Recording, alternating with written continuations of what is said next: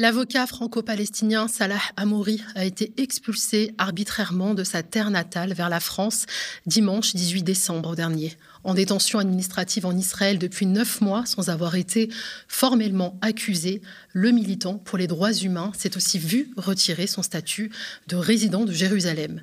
Une décision qui pourrait créer un précédent juridique pour les milliers d'autres Palestiniens de la ville sainte, selon Francesca Albanese, rapporteur spécial des Nations Unies sur la situation des droits humains dans les territoires occupés palestiniens. Impuissante, la, la diplomatie française a condamné une décision contraire au droit Âgé de 37 ans, le franco-palestinien avait été condamné en mars à trois mois de détention administrative, une mesure controversée permettant à Israël d'incarcérer des suspects sans accusation formelle.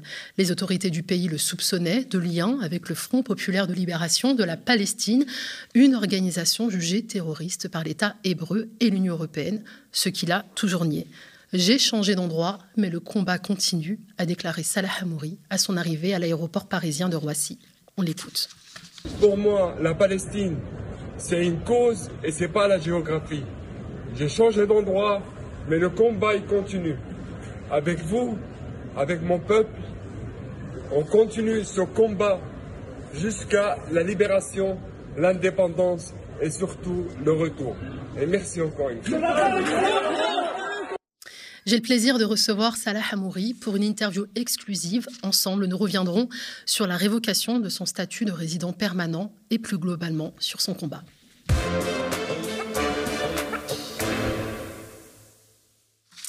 Bonjour Salah Hamouri, je, je voulais vous installer tranquillement. Merci beaucoup d'avoir accepté euh, notre invitation. Alors ces dernières années, hein, vous avez passé plus de deux ans en détention administrative, une incarcération injustifiée difficile, qui laisse forcément des traces. Comment allez-vous? Euh, merci pour euh, de me recevoir aujourd'hui sur votre plateau. Euh, je me sens en colère, le sentiment d'avoir été arraché, déporté et en force de ma ville, d'être obligé d'être en France. Euh, c'est un sentiment de, colère qui me suit euh, quotidiennement depuis ma sortie. Est-ce que vous pouvez nous raconter les conditions de détention en Israël? Les conditions de détention des prisonniers politiques euh, palestiniens sont souvent difficiles.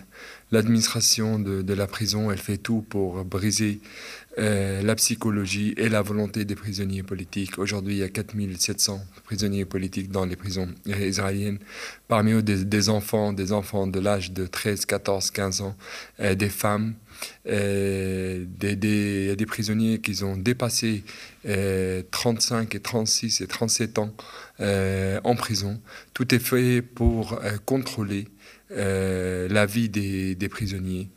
Euh, malheureusement, juste il y a deux semaines, il y a encore un prisonnier qui est mort euh, dans les prisons euh, israéliennes à cause de sa, à de, de, sa maladie. La négligence médicale qui est faite systématiquement et exprès par l'administration de prison, elle vise aussi la vie des, prisonniers. les conditions sont assez difficiles et, et, d'être emprisonné euh, en Israël, euh, ça veut dire que tu subis euh, une torture psychologique quotidienne. physique, ça arrive, c'est pas tous les jours, mais c'est à moi personnellement, ça m'a pas arrivé. D'autres prisonniers, ça leur est arrivé. Moi, ça m'est arrivé cette fois-ci d'être à, l'isolement total pendant ma grève de la faim. C'est là où j'ai subi euh, beaucoup de pression et beaucoup de torture psychologique. Alors, votre épouse française a été expulsée, elle, en Israël, d'Israël alors qu'elle était enceinte de votre premier enfant en 2016. Le 18 décembre dernier, hein, l'État hébreu finit par vous chasser de vos terres. Qu'est-ce qu'il vous reproche exactement? euh, L'état de l'occupation euh, israélien, il m'a revoqué ma carte de résidence de, de Jérusalem. Cette démarche de de m'enlever mon statut de Jérusalem. Il a commencé en 2019 et il s'est terminé le 18 décembre. ma carte de résidence, elle était revoquée sur des prétextes que je ne suis pas loyal à l'État d'Israël et sur la base d'un dossier euh, secret qu'on ne connaît pas jusqu'à euh, aujourd'hui. Mais moi, je sais bien que ces prétextes euh, judiciaires, il y a la main de, des renseignements, il y, a la, main vraiment de, la force occupante derrière qui fait tout pour nous chasser de notre patrie. Et pourquoi vous dérangez Salah Hamouri? Euh, moi, je fais partie, moi, je fais partie euh, du peuple euh, occupé. c'est vrai que j'étais, j'étais euh, j'étais le projet de, plusieurs, plusieurs arrestations, plusieurs, plusieurs euh, euh, ordres d'arrestation. Mais il faut savoir que le peuple palestinien en entier subit. à Jérusalem, il y a un, y a un, projet de, ce nettoyage ethnique qui, qui continue quotidiennement à Jérusalem en utilisant tous les moyens possible par la destruction euh, des maisons, par la construction, des, par du mur, euh, par les arrestations et finalement par euh, la révocation de, des, des cartes de résidence. Donc euh, Israël vous a retiré votre statut de résident de Jérusalem pour défaut d'allégeance, hein, donc défaut de loyauté, c'est ce que vous expliquez. Une décision qui pourrait créer un précédent juridique pour les milliers d'autres Palestiniens de la ville. Hein, c'est ce qu'explique Francesca Albanese, rapporteur spécial des Nations Unies sur la situation des droits humains dans les territoires occupés palestiniens. Est-ce que vous pouvez nous expliquer pourquoi, pourquoi ça présente aussi un risque pour les autres Palestiniens qui ne sont pas forcément militants comme vous? Euh, cette déclaration, je pense qu'elle est très importante parce que ça peut vraiment être un précédent euh, à Jérusalem parce que le but euh, de la force occupante à, Jérusalem, c'est vraiment de vider Jérusalem des, citoyens euh, palestiniens et de contrôler la ville euh, totalement et avoir une majorité israélienne dans la ville. Ce qui s'est passé avec moi, il peut aussi se passer avec des milliers. C'est pour ça qu'on dit que c'est un, acte très très très dangereux parce qu'ils peuvent être un, un moyen de plus utilisé contre la population à Jérusalem pour les chasser de, de, la ville et les obliger à quitter la ville. Et, comme c'est passé avec Salah, ça peut se passer aussi avec des milliers.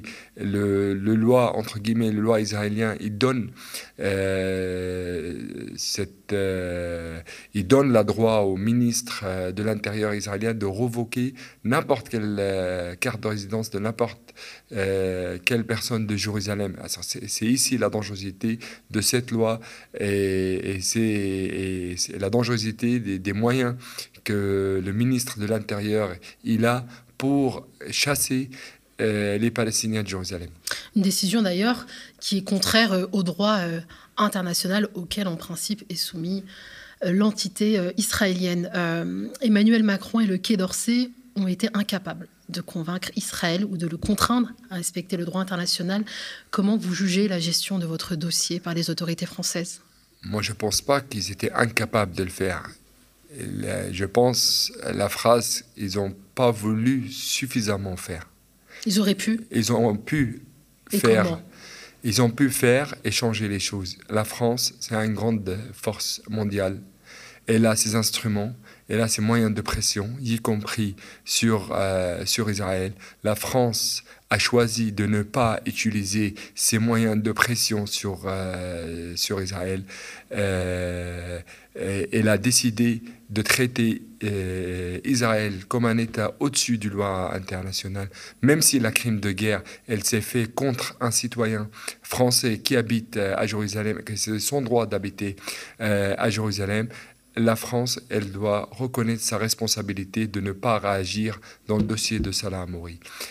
Ce qui été fait n'était pas suffisant. Ce qui a été, ce fait, euh, ça m'a juste donné le sentiment que je suis pas défendu comme un citoyen euh, français. Et je l'ai dit et je redis, j'ai senti que je suis un, citoyen de quatrième et cinquième euh, et de degré. Et la France a donné le feu vert aux autorités, aux autorités israéliennes de faire, de faire ce qu'elles veulent et de me déporter en force et de faire cette crime euh, de guerre contre un citoyen français, contre la loi internationale et contre la quatrième convention de Genève et surtout l'article 49. Est-ce que vous avez été reçu par le Quai d'Orsay depuis? Moi, jusqu'à aujourd'hui, j'étais pas même, j'étais même pas contacté par les autorités euh, françaises, aucun contact.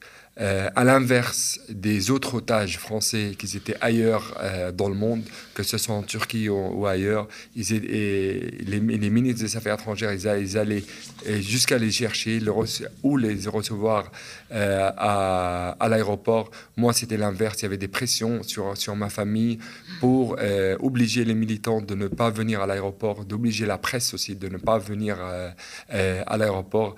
la France, elle voulait que ma déportation, elle se passe en silence total.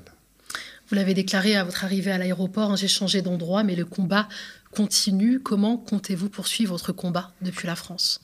Moi, pour moi, le, ma déportation, euh, elle va pas saisir mon, mon combat. À l'inverse, aujourd'hui, je suis de plus en plus convaincu, encore une fois, que Israël euh, n'arrête euh, ces violations de droits que devant un projet de résistance, euh, un projet qui défend les droits de l'homme en Palestine et défend le droit du peuple euh, palestinien.